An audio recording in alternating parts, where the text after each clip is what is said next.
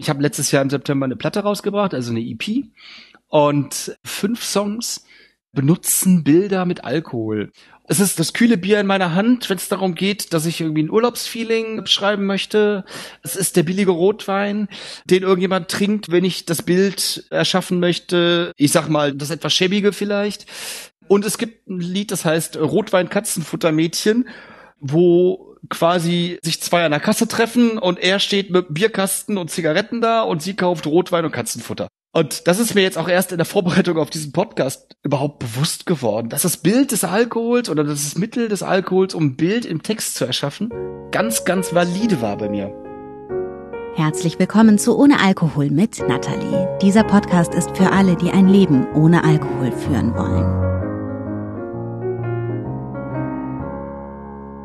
Ich spreche heute mit Nikolas Jansen darüber, wie es gelingen kann, nüchtern zu werden und zu bleiben, selbst dann, wenn du beruflich oder privat in Umgebungen unterwegs bist, in denen viele Menschen in rauen Mengen Alkohol trinken und in denen viele Menschen Alkohol verherrlichen.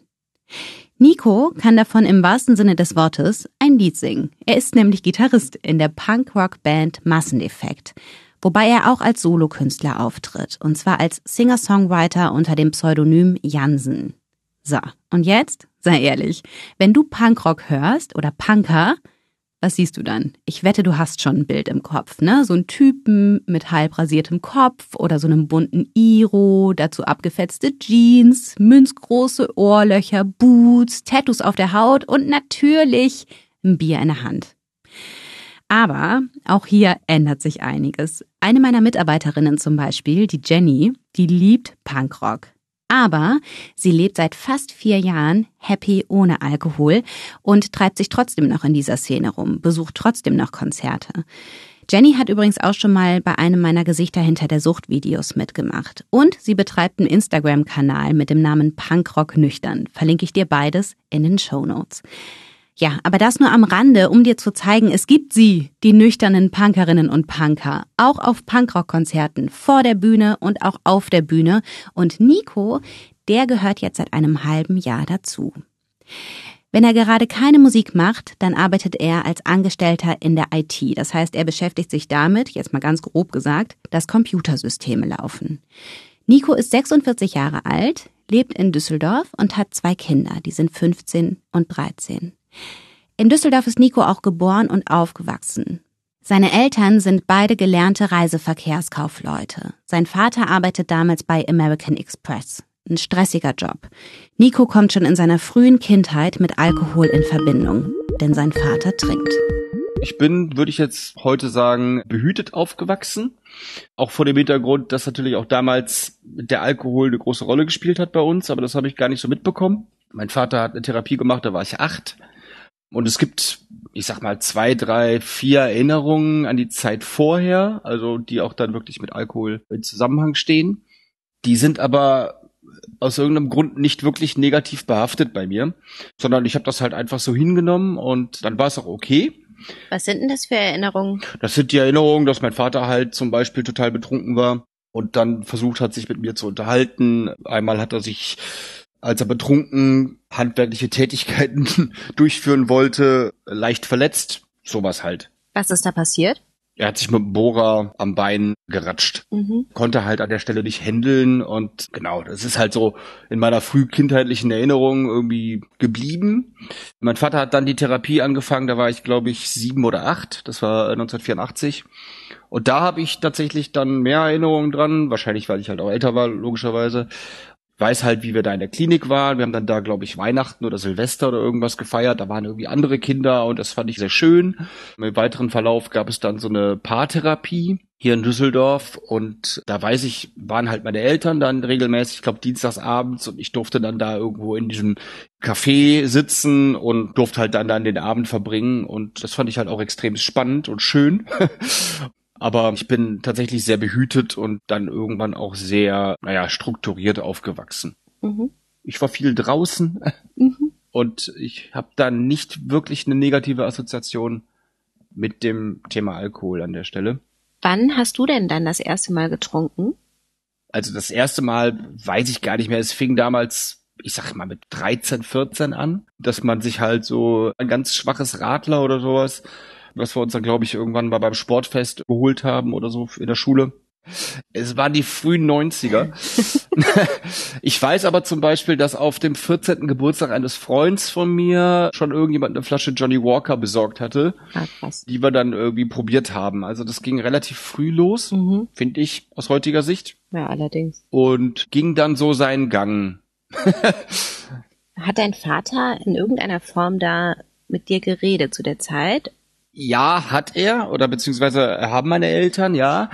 Es gab damals die Situation, da muss ich auch so um die 14 gewesen sein, da hatte ein Freund in der Kneipe äh, Runden gegeben, aus irgendeinem Anlass. So, und damals war es halt natürlich so, oder wie das halt in dem Alter ist, man ist jetzt nicht mit wirklich viel Geld unterwegs und hat logischerweise irgendwie immer dadurch auch eine finanzielle Begrenzung, was irgendwie den Alkohol angeht. Mhm. Die fiel da aber weg und ich war tatsächlich echt betrunken, als wir nach Hause gefahren sind.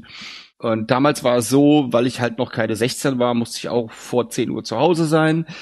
Was leider natürlich auch dann die Situation mit sich brachte, dass meine Eltern beide noch wach waren, weil sie halt einfach Fernseh guckten und ich dann da relativ betrunken und desolat stand. Und da gab es auch tatsächlich Ärger. Also das fanden beide logischerweise überhaupt nicht gut auch vor der Geschichte, die mein Vater oder meine Eltern ja auch zusammen gehabt haben.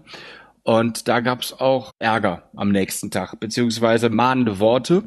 Und ich weiß nicht, ob es jetzt die Situation war oder eine andere. Es hing irgendwann ein Schild bei mir an der Zimmertür.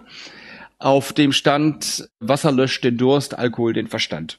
Von, weiß ich nicht, Kreuzbund oder, oder Diakonie von der Therapiegruppe. So als stilles Mahnmal. Das haben meine Eltern in meiner Abwesenheit dahin gehängt. genau. Aber du hast es hängen lassen. Ich hab's hängen lassen, mhm. aber ich glaube nicht, weil ich damals das so gesehen hatte, sondern eher, weil ich wahrscheinlich in meiner 14-, 15-jährigen Jugendlichkeit einfach keinen Bock hatte, es abzuhängen. Ich weiß es nicht. Meine Freunde hatten sich dann auch drüber lustig gemacht, muss ich sagen. Mhm. Aber es war so das erste Zeichen oder eins der ersten Zeichen, was in die Richtung ging. Und natürlich, klar, aus heutiger Sicht, 30 Jahre später, muss ich dem halt auch zustimmen. Aber mein 15-jähriges Ich sah das irgendwie anders. Klar. Oh, das kann ich mir so gut vorstellen, dass du das siehst und die Message dringt einfach nicht durch. Ne? Genau. Wie auch. Genau. Wie ist das dann problematisch geworden bei dir? Also wenn du mal so die ersten 10, 20 Jahre deiner Alkoholzeit betrachtest, was gab es so für Situationen, in denen du rückblickend sagst, okay, da war es einfach schon problematisch, beziehungsweise da zeichnete sich das schon ab? Also zum einen, wenn ich Alkohol getrunken habe, war eines der ersten Symptome, die ich hatte. Früher habe ich immer rote Bäckchen bekommen, das fanden immer alle ganz niedlich. Und ich habe relativ schnell angefangen zu lallen. Also so die Zunge wurde so als erstes schwer. Und ich habe natürlich dann so ein paar Jahre gebraucht, bis ich das, ich sag jetzt mal, akzeptiert hatte aber ab dem Zeitpunkt, wo es akzeptiert war, bei mir und auch bei meinen Freunden, war es dann immer irgendwie okay. So, ich war halt derjenige, der nach ein, zwei Stunden lustig gesprochen hat. Mhm. Und das haben alle hingenommen, inklusive mir. Das heißt, es hat dich irgendwann nicht mehr geärgert? Erst später wieder. Und erst in, ich sag jetzt mal, unangenehmen Situationen. Also wenn ich mit meinen Freunden zusammen war, war das gegeben. Mhm. Also dann war das so, alle wussten das und haben das auch akzeptiert, toleriert, in den Abend eingebaut. Es war halt einfach gesetzt. So. Und das wurde natürlich auch von Zeit zu Zeit immer weniger, weil natürlich der Körper und alles sich mehr an den Alkohol gewöhnte. Ja. Aber es gab auch gar nicht wenige Abende, wo es darüber hinaus ging, ne, dass man halt Ausfallerscheinungen hat wie Torkeln. Ich bin ganz häufig am Ende des Abends in irgendeiner Disco, in der Kneipe eingeschlafen. Ich musste nach Hause gebracht werden, weil es nicht mehr anders ging von meiner, weiß ich nicht, damaligen Freundin oder Freunde haben mir ein Taxi gerufen oder irgendwas in der Richtung. Also ich habe schon ab einem gewissen Zeitpunkt immer so getrunken, dass ich irgendwann nicht mehr die Kontrolle hatte. Meinst du das Einschlafen damit oder hast du da noch andere Situationen im Kopf? Also zum einen, klar, das Einschlafen, zum anderen, man verhält sich halt in Situationen anders. Es kommt vielleicht zum Streit über Themen, die normalerweise relativ einfach zu handeln wären. Ah, worüber hast du dich denn gestritten mit betrunkenem Kopf? Ach, über Kleinigkeiten, also über, über Sachen, die mir eh vielleicht gegen den Strich gegangen sind, wo ich dann gedacht habe, okay, jetzt mache ich mal das Fass auf oder ein Wort ergab das andere. Man ist ja dann auch nicht mehr wirklich kalkulierbar. Also ich für mich selber nicht, aber ich für andere halt auch nicht. Dann ergibt halt ein Wort das andere und eskaliert dann. Ich habe auch in einzelnen Situationen tatsächlich wirklich peinliche, peinliche Dinge erlebt, so dass halt einfach Körperfunktionen nicht mehr funktionieren, so wie sie sollten. Das Was meinst du damit? war dann schon einschneidend, ja, dass man sich einnässt zum Beispiel oder so. Mhm. In der Disco. Ja, auf der Toilette. Mir ist es einmal Karneval passiert, leider, ähm, wo es auch nicht wirklich die Möglichkeit gab, mich der Situation zu entziehen, wo ich dann nochmal quer durch die Stadt fahren musste mit der Bahn. Also das würde ich auch heute, sage ich mal, als das einschneidendste Erlebnis überhaupt werten. So. Ja, das glaube ich. Und halt ja zum Thema Streit oder Diskussion. Ich würde sagen, ich habe mich da in der Regel mit meinen Partnerinnen gestritten, nicht mit meinen Freunden. Mhm. Meine Freunde wollten mir ja in der Regel nichts Böses. Also meine Partnerin wollte mir auch nichts Böses, aber vielleicht dann im Zusammenleben wird dann mehr aufgebaut, was dann sich in solchen Situationen entlädt. Aber springen wir noch mal ein Stück zurück in der Zeit und zwar in die 80er. Nico entdeckt da als Kind seine Liebe zum Gitarrespielen und bekommt ganz klassisch Unterricht. Internet oder sowas wie Musikstreaming gibt's da noch nicht. Also geht Nico so mit 12, 13 Jahren immer in die Stadtbücherei und leiht sich dort Musikkassetten aus. Am liebsten Hardrock und Metal, also zum Beispiel sowas wie Metallica und Scorpions. Als 15-Jähriger landet er dann als Gitarrist in der Schulband. Und zu seinem 16. Geburtstag, da schenkt ihm ein Freund zwei Punkrock-Alben von Bad Religion und No Effects. Und Nico merkt, boah, okay, das ist voll meins. I love it. Diese Art von Musik will ich auch auf der Gitarre spielen. Und dann kommt eins zum anderen. Ein Freund von einem Freund kennt jemanden, der Schlagzeug spielt und zack, Nico hat seine erste eigene Punkrock-Band. Nach unserem Interview hat Nico mir noch geschrieben, wie geil diese Zeit für ihn war. Diese Sommerferien in den frühen 90er Jahren. Er und seine Bandfreunde proben da zusammen im Keller und organisieren sich selbst die ersten eigenen Konzerte. Und dazwischen gehen sie am Baggerloch schwimmen und Skimboard fahren. Skimboard, das kannst du dir ungefähr so vorstellen wie so Skateboarden auf dem Wasser. Also eine super intensive Zeit, die echt zusammenschweißt. Und ein paar dieser Freunde von damals hat Nico immer noch. Hast du, wenn du Musik gemacht hast, auch getrunken? Warst du da fähig zu, Gitarre zu spielen? Und wie, wie war das? Ja, also ich mache seit 30 Jahren Musik, ausnahmslos immer Gitarrenmusik, vorzugsweise Punk. So, das heißt, du hast halt eine relativ einfache, sage ich mal in Anführungsstrichen, Musikrichtung. Du musst da nicht mehr großartig äh, viel motorische Fähigkeiten haben. Aha. Und natürlich ging jegliche Aktivitäten in allen Bands, in denen ich gespielt habe, einher mit Alkohol. Das war dann das Bier, was man bei der Probe getrunken hat, zum Beispiel. Das war das Bier im Backstage-Raum. Ja, da ist ja noch der große Vorteil, das ist ja alles für umsonst. Mhm. Klar möchte man dann natürlich, wenn man zu Auftritten fährt oder irgendwie auch auf Tour ist, das Ganze regulieren weil es kommen natürlich abends Leute zu Konzerten, die haben dann da Geld bezahlt, die möchten gerne eine gute Band sehen. Man selber möchte natürlich halt auch die Band nach vorne bringen, man möchte eine gute Show abliefern etc. Von daher war es immer so ein Drahtseilakt, so zu trinken, dass man auf der einen Seite locker ist und auch lustig, wie auch immer, also was halt der Alkohol bis zu einem gewissen Grade tatsächlich ja tut, also dass er halt irgendwie Lockerheit, Ungehemmtheit etc. mitbringt aber auch tatsächlich nicht so betrunken sein darf, dass es in irgendeiner Art und Weise das Spielen beeinflusst. Und das ist auch öfters mal schiefgegangen, leider. Warst du da praktisch die Ausnahme in der Band oder war das so, ist es so gang und gäbe? Also es betrifft auch andere. Wir haben zum Beispiel, also in meiner aktuellen Band, Masseneffekt jetzt, dass wir auf der Bühne uns äh, einen Weißwein reichen lassen. Mhm. Keine Ahnung, was der Grund ist, hat sich so entwickelt. Und das führt auch öfters mal dazu, dass der Sänger zum Beispiel die Flasche Weißwein dann auch alleine trinkt während des Konzerts. Beziehungsweise ich trank bei so einem Konzert tatsächlich auch meine drei, vier Flaschen Bier oder so. Ja, krass. Und konntest die einfachen Akkorde aber noch einigermaßen spielen. In der Regel ging das immer, ja. Mhm. Wir haben auch seitdem zwei Konzerte gespielt erst Von daher, also ich sag mal so, die spannende Zeit, dass man mal eine Tour spielt oder eine Festivalsaison spielt, die kommt noch. Mhm. Ich habe eine Mitarbeiterin, die auch in dem Punk-Umfeld unterwegs ist und es ist einfach auch ein sehr alkohollastiges Milieu, ne? Ja. Deswegen denke ich, dass da eben auch vieles gar nicht auffällt, weil es eben so normal ist, sozusagen. Ja. Ja. Also wahrscheinlich, wenn du mal irgendwie einen Akkord nicht richtig gespielt hast, ist das vielen im Zuschauerraum auch gar nicht aufgefallen. Das ist tatsächlich egal. Also das fällt nicht auf. Das ist richtig. Ja. Vom musikalischen fällt es schon gar nicht auf. Wenn man natürlich dann auf der Bühne steht und irgendwie schwankt oder, weiß ich nicht, Ansagen macht und lallt, das würde wahrscheinlich auffallen, je nachdem, wie man es verpackt, ist es trotzdem nicht negativ. so. Mhm man kann es halt irgendwie so hinbiegen, dass es vielleicht mit zur Show gehört. Ja, verstehe. Wie war es dann die letzten zwei Jahre über? So wie sah da so ein Tag bei dir aus? Also ich bin zeitweise alleinerziehend. Die Mutter meiner Kinder und ich, wir haben uns vor fünf, sechs Jahren getrennt, 2017. Und wir teilen uns die Kinder, sage ich mal, und die Betreuung der Kinder wochenweise im Wechsel. So 50 Prozent. Das heißt, ich bin dann zwei Wochen im Monat quasi alleinerziehend. Und die Kinder müssen natürlich um acht Uhr in der Schule sein. Mhm. Das heißt, um Viertel vor sieben geht der Wecker, bin dann auch aufgestanden, habe dann Frühstück und Brote für die Schule gemacht, habe die Kinder entsprechend auf den Weg geschickt oder davor noch vielleicht auch gebracht mal zur Schule.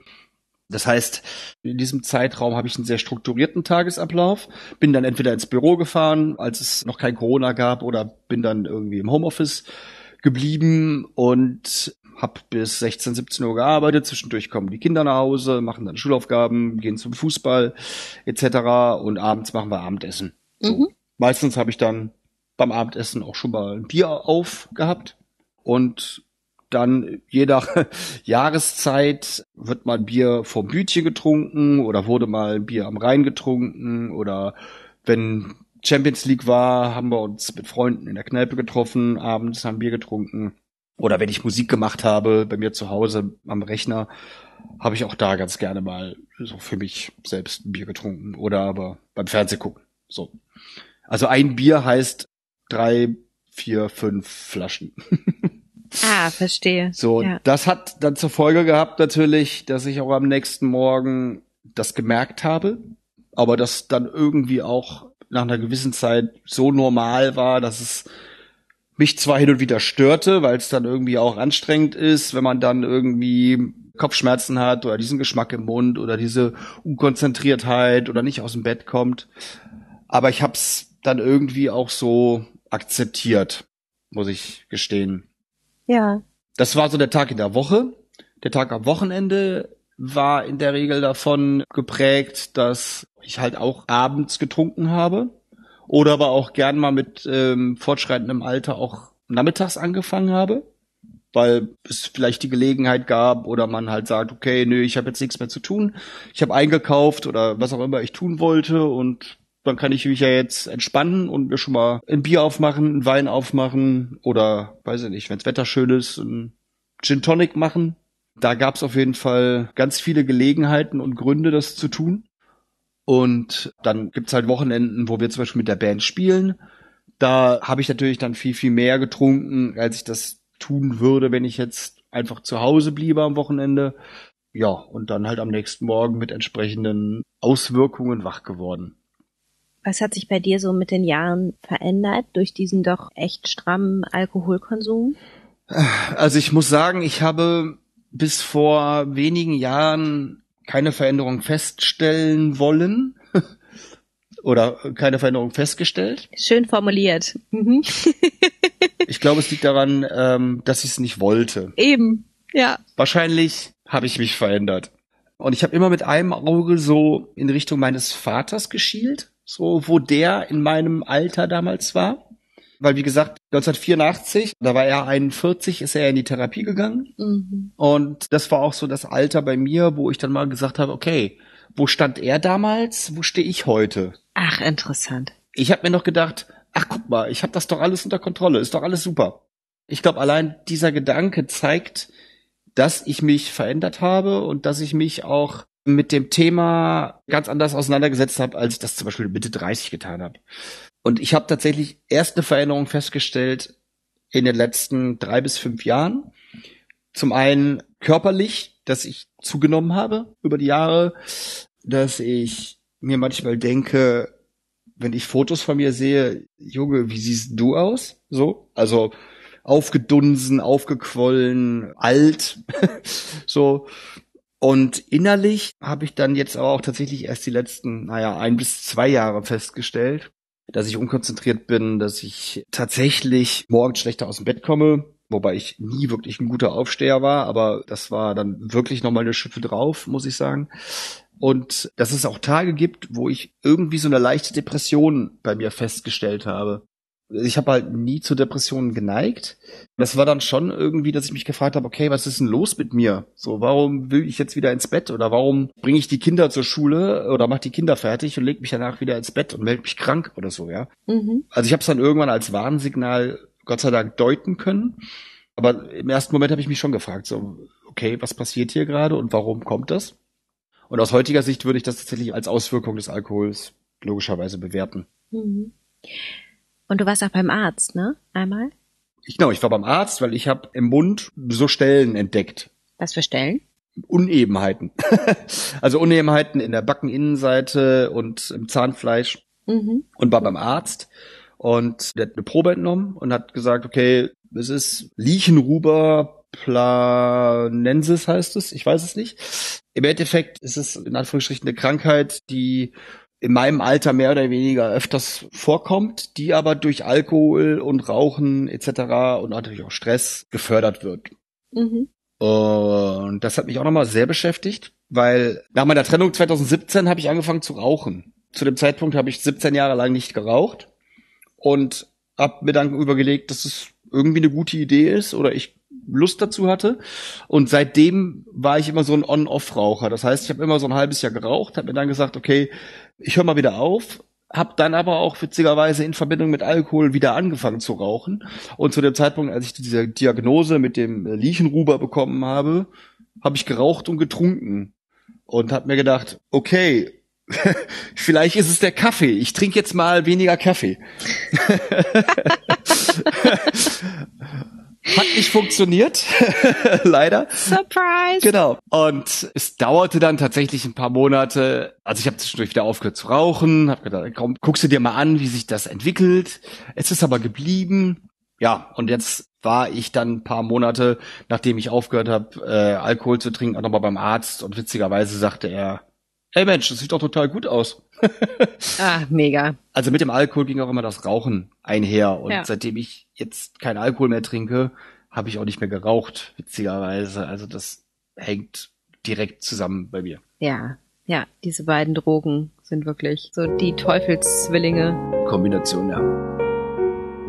Diese Unebenheiten und Veränderungen in der Mundhöhle, die Nico erwähnt, gehören zu einer Hautkrankheit namens Lichenruber. In Nikos Fall Lichenruber planus oder Knötchenflechte.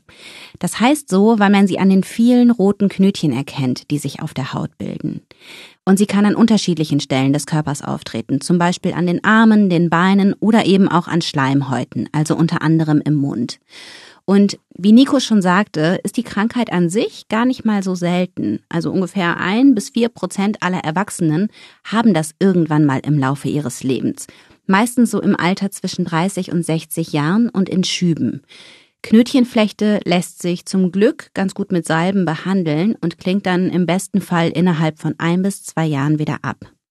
Was die Krankheit allerdings so heimtückisch macht, sie kann jederzeit wiederkommen und ihre Ursache ist unklar.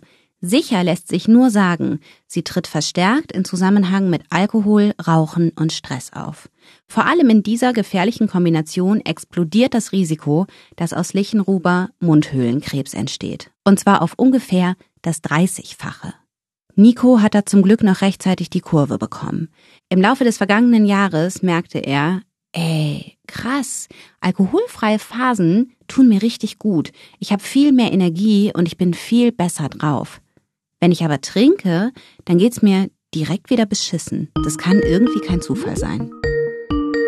Also du wurdest fahrig, unkonzentriert, hast so depressive Phasen gehabt, immer mal wieder Abstürze, musstest nach Hause gebracht werden und so. Ja. Hat dein Umfeld mal in irgendeiner Form reagiert? Deine Kinder oder deine Freundin oder die Band oder so? Hat dich da mal jemand angesprochen? Und wenn ja, wie? Also meine Partnerin, also meine aktuelle Freundin, die hat das Thema relativ, ja, nicht schnell angesprochen, aber die hat schon irgendwann mal so die Fragen gestellt.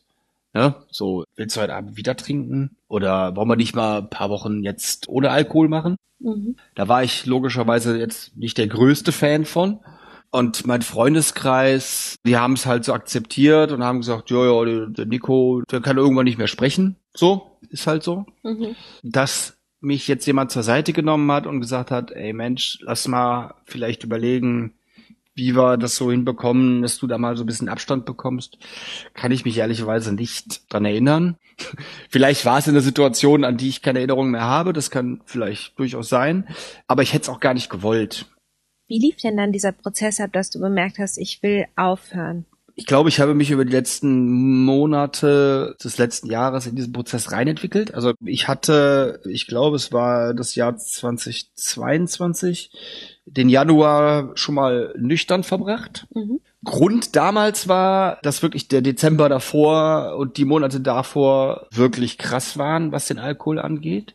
Auch der Jahreswechsel, der Silvesterabend wirklich übelst war und ich dann quasi aus dem Kater am 1. Januar äh, mir dachte, okay, komm, das reicht jetzt erstmal und jetzt guckst du, dass du den Januar alkoholfrei machst. Hat auch, glaube ich, bis 27. oder 26. Januar funktioniert. Dann habe ich mal mit der Weinschorle wieder angefangen und verrate wahrscheinlich nicht zu viel, wenn ich sage, okay, innerhalb von einer Woche war ich wieder in meinem alten Pensum, Anfang Mitte Februar. Aber in dieser Zeit, im Januar, ich habe mich gewundert, wie vital ich war und welche Energie ich plötzlich hatte. Das hat mich echt fasziniert. das kenne ich. Hat mich aber nicht davon abgehalten, wieder zu trinken dann. Nee. Also mhm. und habe mich natürlich auch immer wieder an diese Zeit erinnert und wie gesagt, ich habe mich dann glaube ich letztes Jahr über die Monate hinweg dahin entwickelt und meine Freundin, ich sag mal, lag mir in den Ohren mit, ach lass doch mal hier äh, zwei Wochen alkoholfrei machen und lass doch mal irgendwie ein bisschen weniger trinken und weiß ich nicht was. Und im Oktober, November waren wir zweieinhalb Wochen in Südafrika unterwegs haben natürlich auch da getrunken, weil da gibt's ja leckeren Wein und war ja auch Urlaub und da trinkt man ja. Aber irgendwie, als wir zurückkamen, habe ich mir gedacht, okay, ich mach das jetzt mal mit einer Pause. So, ich versuch's einfach mal. Mal gucken, was es tut. So. Weil im Januar vor anderthalb Jahren habe ich es ja auch geschafft. Und witzigerweise ist dann halt noch auf dem Rückflug mir ein kleines Malheur passiert, so als Anekdote jetzt noch, weil das werde ich halt immer irgendwie auch mit sage ich mal, dem Kickoff zur Nüchternheit verbinden. Ich habe mir halt einfach zuerst die Eiswürfel, danach die Cola, weil mein Tisch im Flugzeug ein bisschen schräg stand, komplett in Schritt gekippt zu Beginn des Fluges von Südafrika nach Dubai und saß danach zehn Stunden lang in Cola. Das war irgendwie ein bisschen nervig. Ah. Hab den Whisky aber so getrunken. also von daher, das Gute hatte ich retten können zu dem Zeitpunkt. Und ja, aber danach habe ich mir halt gedacht, okay, das, ich versuche es einfach mal mit Nüchternheit. Und als ich dann wieder zu Hause war, habe ich mir gedacht, es war ein Gedanke, den hatte ich vorher noch nie und habe mir gedacht, okay, ich guck mal, weil es gibt ja heute für alles Podcasts. Es gibt ja ohne Ende Podcasts auf dieser Welt. Ja, so geil. Und ich gucke einfach mal bei Spotify, was für Podcasts es zum Thema Alkohol gibt. Einfach so. Ich weiß, es war ein regnerischer Novembertag. Ich habe mir dann irgendwie ein, zwei Sachen angehört, bin dann auch auf deinen Podcast gestoßen und hat mir gedacht, okay, der holt mich ab. So, andere Geschichten zu hören, hilft mir. Was auch immer das Ziel dieser ganzen Nummer ist, aber ich merke, es hilft mir für den Moment.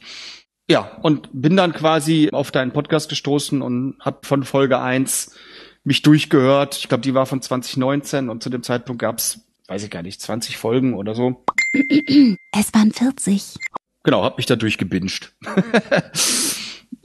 Und bin halt dabei geblieben, weil ich dann irgendwann auch feststellte, okay, es fällt mir total leicht. Und ja, so verging halt Woche um Woche um Woche. Und ja, jetzt sind es halt aktuell fünfeinhalb Monate. Es ist wirklich so irre, wie heilsam das ist, Geschichten von anderen Menschen zu hören. Ja. Das fasziniert mich auch immer wieder aufs Neue. Ja. Du bist dann nach zwei Monaten über dein Social Media Profil auch rausgegangen und hast es öffentlich gemacht mit deiner Nüchternheit. Hm. Wie kam es dazu? das war ein Gefühl. Also ich war an dem Tag laufen. Also mein Sohn hat in Aachen Fußball gespielt und ich habe mir Laufsachen eingepackt. Echt scheiß Wetter, aber ich habe mich so gut gefühlt und habe mich auch in meiner ganzen Nüchternheit einfach so wohl gefühlt und habe gedacht, okay, es sind jetzt zwei Monate, du willst es durchziehen, du möchtest gerne transparent mit dem Thema umgehen weil es wichtig ist, das habe ich, sage ich mal, gelernt, auch in den Podcasts, anderen die Geschichte zu erzählen. Weil es gibt ganz viele in meinem Freundeskreis, in meinem Bekanntenkreis, in dem Dunstkreis der Band, denen es ähnlich geht wie mir. Und ich habe mir gedacht, komm, also zum einen möchte ich mich vor doofen Situationen schützen auf Konzerten. Mhm. Nach dem Motto hier, ach nee, komm, trink doch mal ein Bier, trink doch nur eins, ach komm, lass doch mal feiern, hier, trink doch mal einen Wein, lass mal anstoßen. Aber ich möchte halt auch anderen ein Stück weit die Möglichkeit geben, sich da einzuklinken. So. Mhm. Und dann habe ich lange an diesen Text formuliert. Und ich muss auch sagen, also ich weiß bis heute nicht, ob es so der cleverste Move war, aber es war ein sehr positiver Move. Wie meinst du das? Das habe ich durch die Resonanz der Leute feststellen können. Ich habe echt sehr viel Zuspruch bekommen, sehr viel positiven Zuspruch, sehr viele Nachrichten. Ich habe Leute, mit denen ich wirklich seit zehn Jahren nicht mehr gesprochen habe, die haben sich gemeldet und haben gesagt, ey Mensch, voll gut, dass du das machst. Wie geht's denn dir? Oder ich stehe an der gleichen Stelle oder ich habe ein Problem mit anderen Drogen, mach aber jetzt das gleiche durch wie du, lass mal irgendwie in Kontakt bleiben. Ich habe einen Sänger von einer anderen Band, mit dem ich eigentlich gar keine Berührungspunkte habe, der sich gemeldet hatte, der gesagt hat, mir geht's genauso. Cool lass uns doch mal bitte irgendwie austauschen. Mega. Wie gehst du bei Konzerten damit um? Wir sind jetzt demnächst auf Tour mit der so und so Band und wir haben uns Tipps zu alkoholfreiem Bier geschickt und schicken uns heute noch, ich sag mal vier Monate später, Sprachnachrichten über Facebook, einfach um uns gegenseitig zu unterstützen. Mhm. Und das ist total schön, weil das zeigt halt auch, ey, da draußen gibt's ganz, ganz viele, die im Endeffekt den gleichen Prozess durchmachen, den ich vielleicht durchgemacht habe. Ja. Und das meine ich halt mit positivem Zuspruch. Und das ist auch für mich so ein bisschen der Grund, weswegen ich das gemacht habe. Und ich wollte mir die Hürde so hochlegen, wie es irgendwie nur geht, mhm. weil ich möchte, ganz ehrlich, wenn mich irgendjemand mit Bier irgendwo erwischt, dass ich richtig Ärger bekomme. Ja. Deswegen halt die Transparenz und deswegen halt auch dieser Striptease, so gesehen. Ja, es ist ein Schutz. Ja. Es ist ein Schutz, es ist heilsam für andere, es ist eine Möglichkeit, in Gespräche zu kommen, die man dringend gebrauchen kann. genau, ja. Ja, es legt die Hürde sehr, sehr hoch, wieder zum Alkohol zu greifen. Ja. Es schützt. Richtig. Ja. Ich finde es mega, dass du das gemacht hast. Ich wurde natürlich auch angesprochen, ne, von Arbeitskollegen und von entfernten Verwandten oder Bekannten, die alle gesagt haben, ah, oh, okay, ah, war das so schlimm bei dir? Mhm. Hm, wusste ich gar nicht. Und in dem Prozess habe ich dann auch meinen Vater kontaktiert dazu. Okay. Mhm. Wie? Also zum einen wollte ich natürlich nicht diese Transparenz nach draußen hin haben und nach, ich sag mal, drinnen oder familienintern nichts sagen.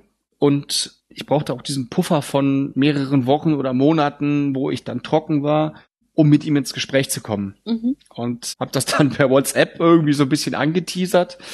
Und er rief dann auch direkt an und dann haben wir uns verabredet. Also er sagte natürlich auch sofort, ey, ja klar, machen wir. Finde ich super, dass du dich meldest und ganz großer Vertrauensbeweis. Und haben uns dann mal einen Abend zusammengesetzt in einem Restaurant und haben halt uns so ein bisschen ausgetauscht.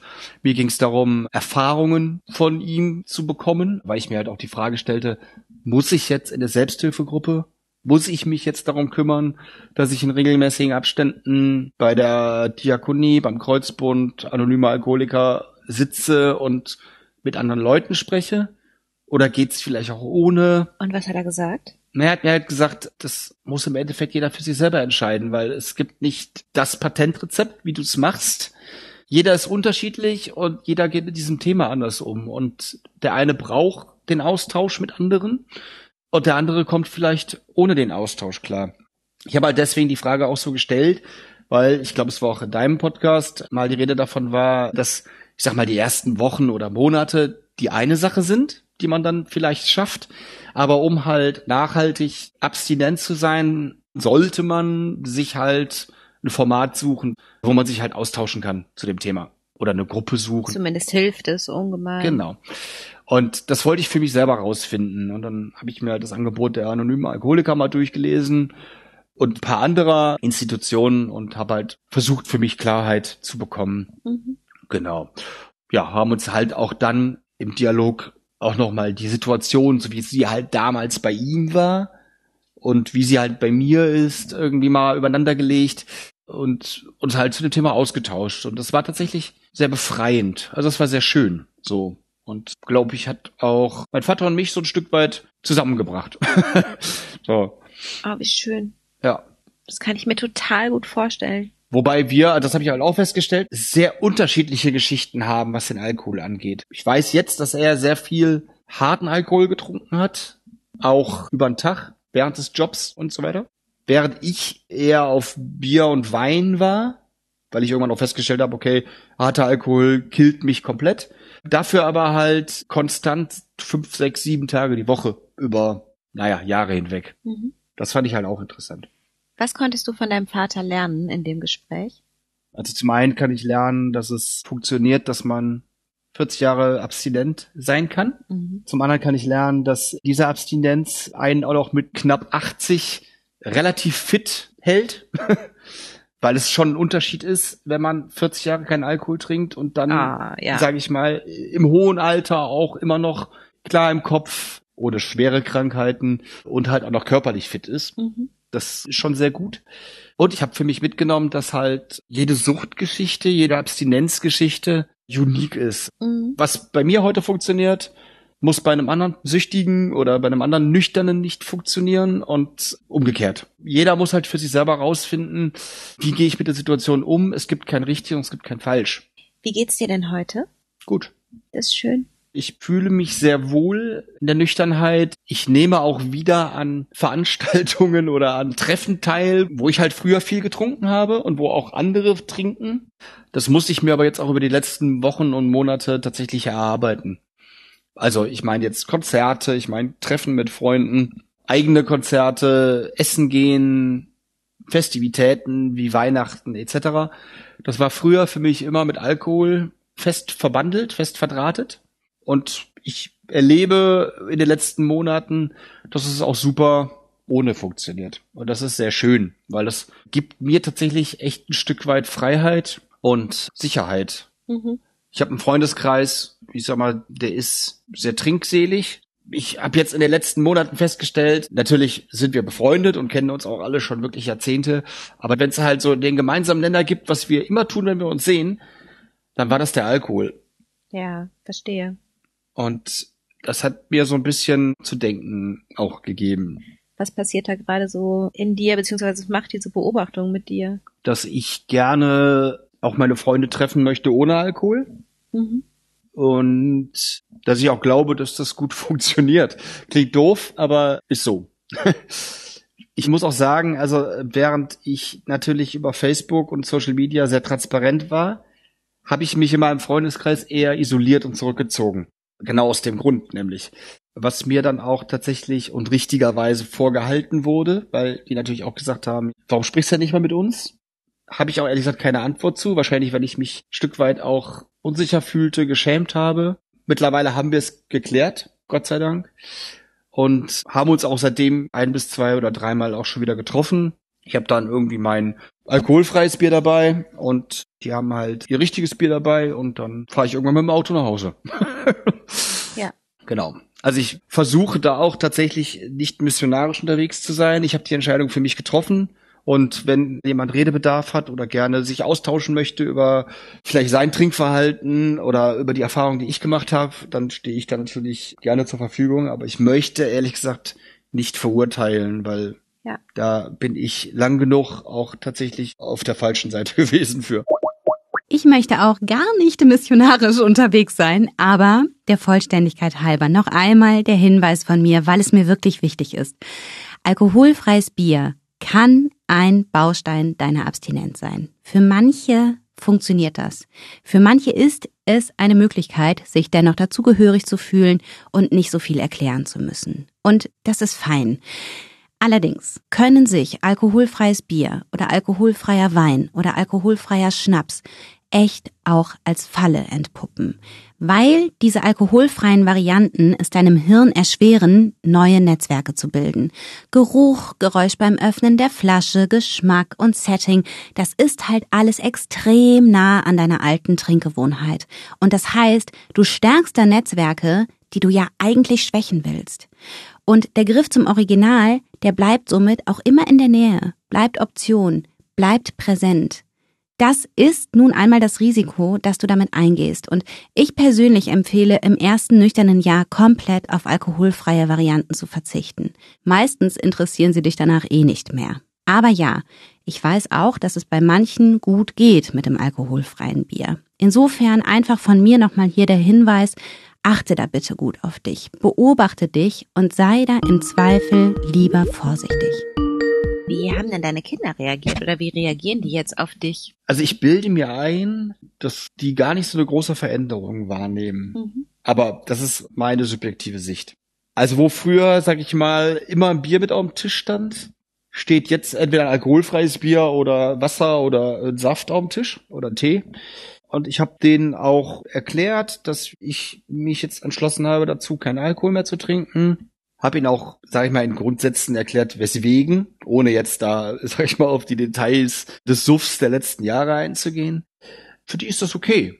Die haben mich letztens gefragt, ach so, machst du das immer noch? Und ich so, ja, möchte ich auch gerne noch weitermachen, so. Und ich hatte mit denen auch jetzt im Vorfeld, wo klar war, dass wir diesen Podcast machen, gesprochen, ob das für die cool ist, weil wer weiß, um drei Ecken vielleicht hört das jemand, spricht die darauf an oder so.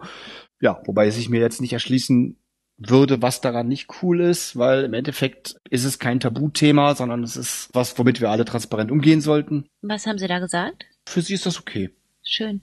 Jetzt muss man auch sagen, meine Kinder sind 13 und 15 und während ich ja mit 13 schon irgendwie oder mit 14 angefangen habe zu trinken, stelle ich bei denen fest, dass das gar nicht so wichtig ist. Cool. Jetzt hat der Große mit 15 schon ich sag mal, ein Radler getrunken oder auch mal ein Bier probiert, okay, gehört vielleicht irgendwo dazu, weiß ich nicht. Aber wenn ich mir vorstelle, wo ich mit 15 war damals, muss ich schon tatsächlich den Hut vor meinen Kindern ziehen, dass die halt sich noch nicht so in den Alkohol entwickelt haben, wie ich es in dem Alter gemacht habe. Ja, ist interessant. In der Generation scheint es sich so auszudifferenzieren. Ja. Bei manchen ist es noch extremer. Genau. Als bei uns, sage ich jetzt mal.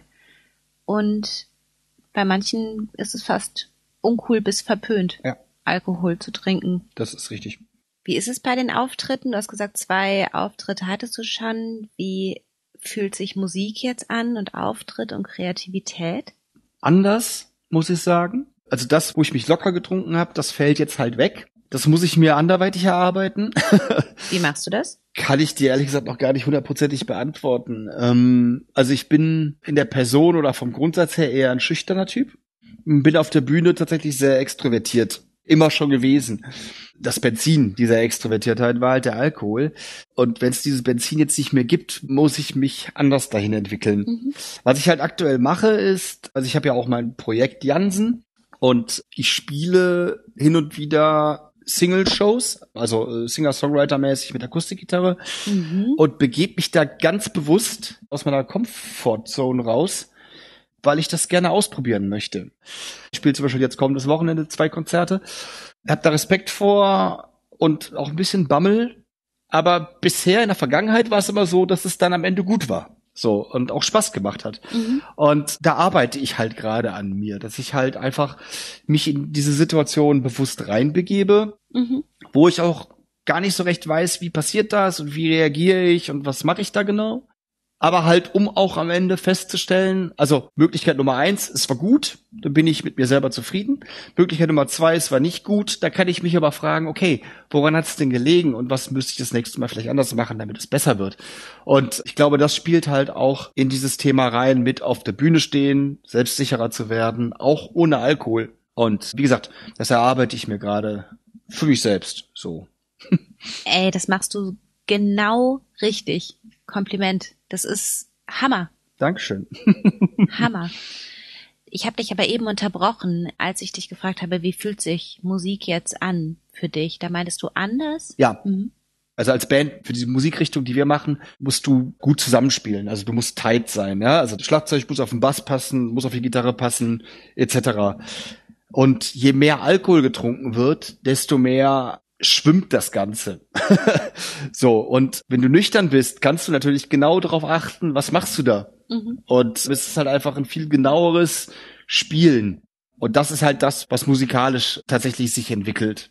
Ich glaube, die Kunst an der Stelle ist halt einfach dann einen Punkt zu finden, bis wohin kann ich halt gehen, sag ich mal, in Bühnenshow und bis wohin will ich gehen, auch irgendwie nüchtern. Mhm. Und was kann ich doch machen, damit halt auch das Musikalische gut funktioniert. Mhm. Und diesen Grad triffst du natürlich nüchtern viel, viel besser, als wenn du irgendwie dir vorher zig Bier reingekloppt hast und dann irgendwie denkst, ne, bist eh der Geilste und jetzt ist auch das Musikalische gar nicht so wichtig. Ja.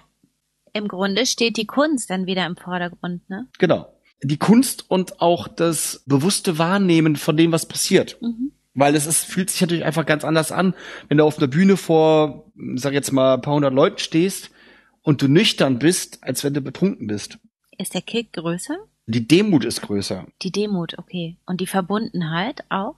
Die Dankbarkeit, ja, also genau, die Verbundenheit, weil man natürlich einfach bewusster agiert. Mhm. Als ich betrunken war, weiß ich nicht, da habe ich Sachen gesagt, das weiß ich vielleicht auch später gar nicht mehr.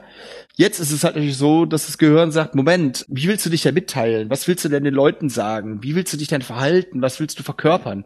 Du gehst viel, viel bewusster mit der Situation um. Mhm. Muss ich lernen, weil ich, wie gesagt, ich mache das seit 30 Jahren und 29,5 Jahre davon betrunken.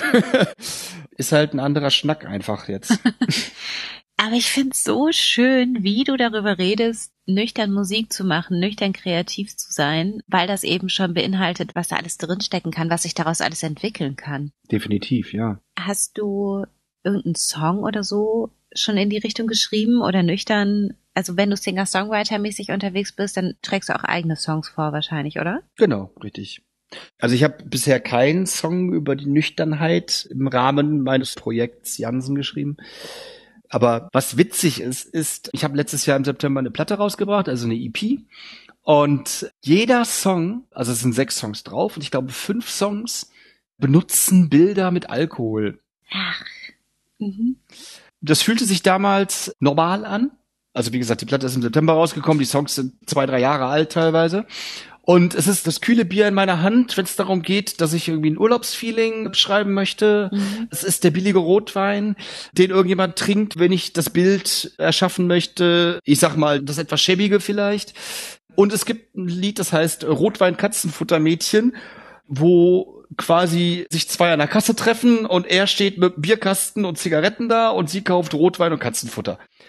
Und das ist mir jetzt auch erst in der Vorbereitung auf diesen Podcast überhaupt bewusst geworden, dass irgendwie alles, dass das Bild des Alkohols oder das Mittel des Alkohols, um ein Bild im Text zu erschaffen, ganz, ganz valide war bei mir. Ja. Ja, das steht sinnbildlich für, worum es ging in deinem Leben. Genau, das finde ich total erschreckend. Oder das beschäftigt mich aktuell so. Und es gibt einen Song von Massendefekt, der ist auf der letzten Platte drauf, der heißt Freunde, dachte ich. Und der beschäftigt sich mit dem Thema Sucht. Ich würde jetzt speziell sagen, auch mit dem Thema Alkohol. Und an dem Song war ich, weil er mir halt auch sehr wichtig ist, maßgeblich beteiligt, sag ich mal, textlich, aber auch musikalisch. Und da geht's quasi darum, dass der Alkohol zum Süchtigen spricht oder die Droge zum Süchtigen spricht und sagt, hier Mensch, ey, wir sind doch Freunde. So, lass mal hier, ich, ich bring dich auf das höchste Dach der Stadt und wir tanzen zusammen im Strobo und was ist denn los mit dir? Wir sind doch Freunde, jetzt hab dich mal nicht so, ja. Mhm. Das ist ein mega wichtiger Song für mich, den ich auch selber live spiele, weil es halt auch autobiografisch ist. Dieses Schuldgefühl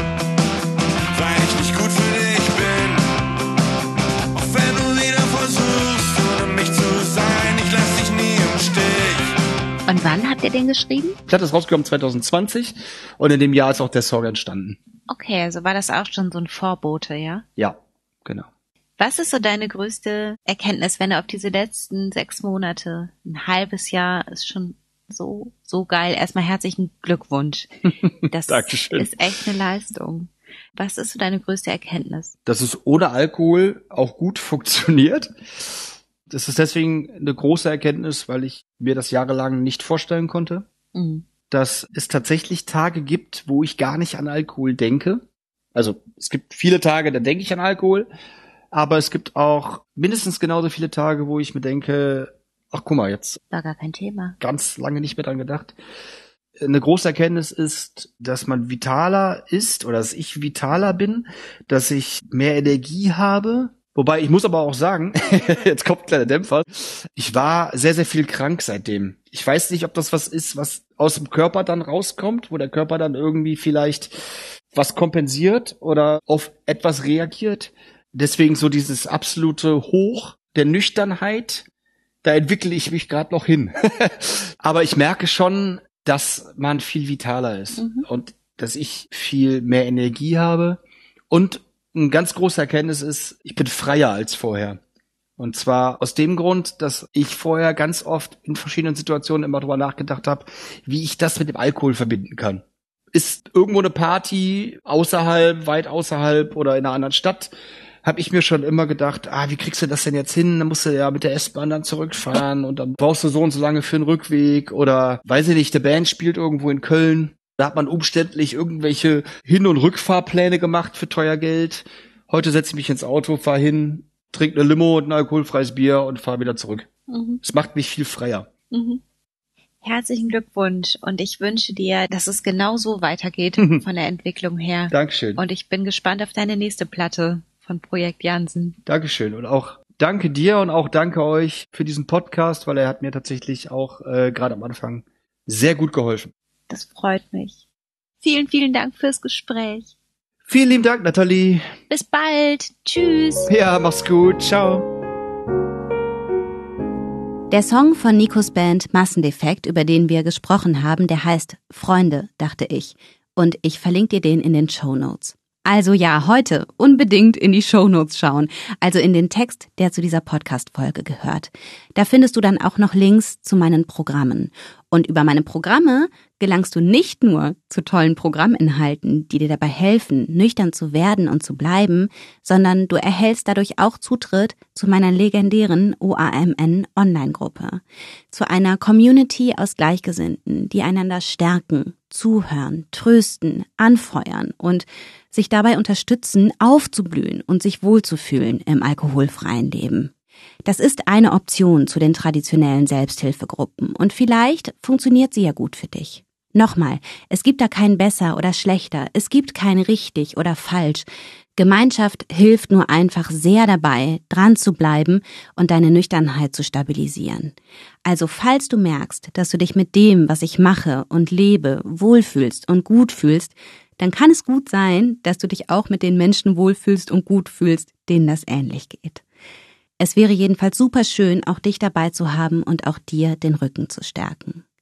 Und wenn du bis zum 9. Juni ein Programm buchst, dann habe ich auch noch etwas sehr Schönes für dich. Mein Team und ich veranstalten für alle Programmteilnehmerinnen und Programmteilnehmer am 9. Juni um 19.30 Uhr einen Live-Abend. Der findet online statt und der findet einmalig für alle meine Programmteilnehmenden statt. An diesem Abend lernst du mein Team kennen. Wir sprechen von unseren größten Hürden in der Abstinenz, von unseren größten Erkenntnissen und es wird auf jeden Fall auch Zeit dafür da sein, uns Fragen zu stellen. Außerdem bringen alle von uns ein Rezept mit für ein alkoholfreies Getränk. Also falls meine nicht missionarische Moderation eben vielleicht doch eine missionarische Wirkung hatte. Wir schicken allen, die teilnehmen, im Anschluss auch noch die Rezepte dieser Drinks zu. Und vielleicht ist ja was für dich dabei. Es wäre schön, dich bei uns begrüßen zu dürfen. Danke fürs Zuhören und denk dran, ein Leben ohne Alkohol ist keine Qual, es bedeutet Freiheit. Alles Liebe, deine Nathalie.